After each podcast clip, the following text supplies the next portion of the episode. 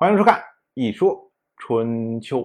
鲁国第十五任国君鲁同进入在位执政第十一年，到了本年的秋天，宋国发生了洪水。可是呢，等到后来，更多的消息传到鲁国之后，鲁国才发现，原来啊，宋杰说的什么“孤啊不敬鬼神，所以将来灾灾难什么什么”这套话。这个不是宋杰自己想说的，而是宋国的公子，也就是宋杰的弟弟宋玉说教他说的。所以呢，鲁国这边又有人出来评论了。这评论的人呢，是张晨的祖父，叫做鲁达。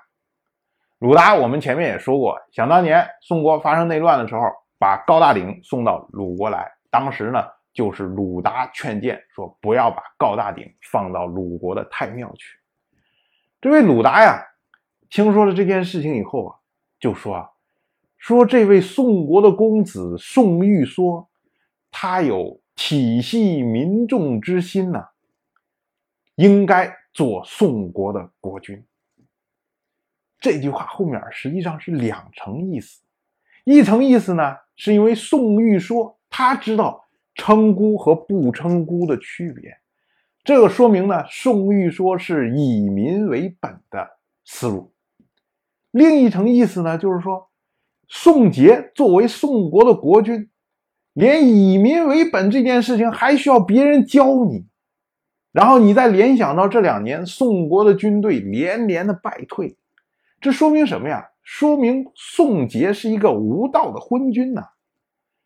如果宋国自己有正本清源能力的话，那么这位宋杰迟早是应该被更贤能的宋玉说所替代。所以呢，鲁达说宋玉说他是有体系民众之心。另外呢，他认为宋玉说很有可能可以替宋杰做宋国的国君。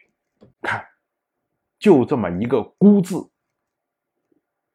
这些贤能们就能从中听出很多话外之音。到了本年的冬天，齐国的国君齐小白到鲁国来亲迎他的新夫人共姬。这点我们要注意啊，共姬可不是鲁国人，她是王氏的女子，也就是王姬。这一次呢，实际上是王室和齐国之间的结亲。当然，我们之前也说过很多次了，王室和诸侯国结亲是不可能自己主婚的，而是由同姓国来主婚。王姬呢，也是先送到同姓国，然后呢再送到诸侯国，然后由诸侯国来亲迎，类似像这样的。所以这一次又是由鲁国来负责为王室和齐国之间。主婚，所以为什么今年年初的时候，宋国要攻打鲁国的时候，齐国就没有在场？这里呢，我们要注意一个细节，就是我们之前说过，春秋时代的习惯，国君亲迎不出境，也就按照当时的习惯来说，应该是鲁国把共姬送到齐国的边境上，然后齐小白呢在边境上等着。亲迎回齐国的国都，可是其这一次呢，齐小白竟然跑到鲁国来亲迎。当然，你可以说啊，这个是不合礼数的，什么什么之类的。但是更关键的是，齐鲁之间的关系现在非常的差，你说是敌国也不算过分。可是呢，齐小白竟然跑到了鲁国来，这说明什么呀？说明齐国对于鲁国的态度发生了变化。我们之前讲过，齐小白是一个非常务实的人，即使像对管夷吾那样的情况，他也可以拜为上卿。更何况跟鲁国之间，不过就是因为之前齐纠的问题，齐纠早就死掉了，这个事情早都翻篇了。所以，我们说啊，齐小白这一次借着。